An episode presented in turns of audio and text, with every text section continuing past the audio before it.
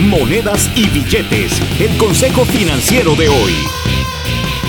¿Cuál es el costo de asistir a la universidad? De acuerdo al Consejo de Colegios, el costo promedio de colegiatura para una universidad pública cuando se es residente de ese estado es de 9.650 para el año 2016-17. Esto no incluye los gastos de vivienda y transportación, pero si se ahorra desde hoy será mucho más posible llegar a la meta y pagar la colegiatura. No deje de ir a la universidad por el costo de esta. Opciones existen como préstamos, becas y dinero gratuito.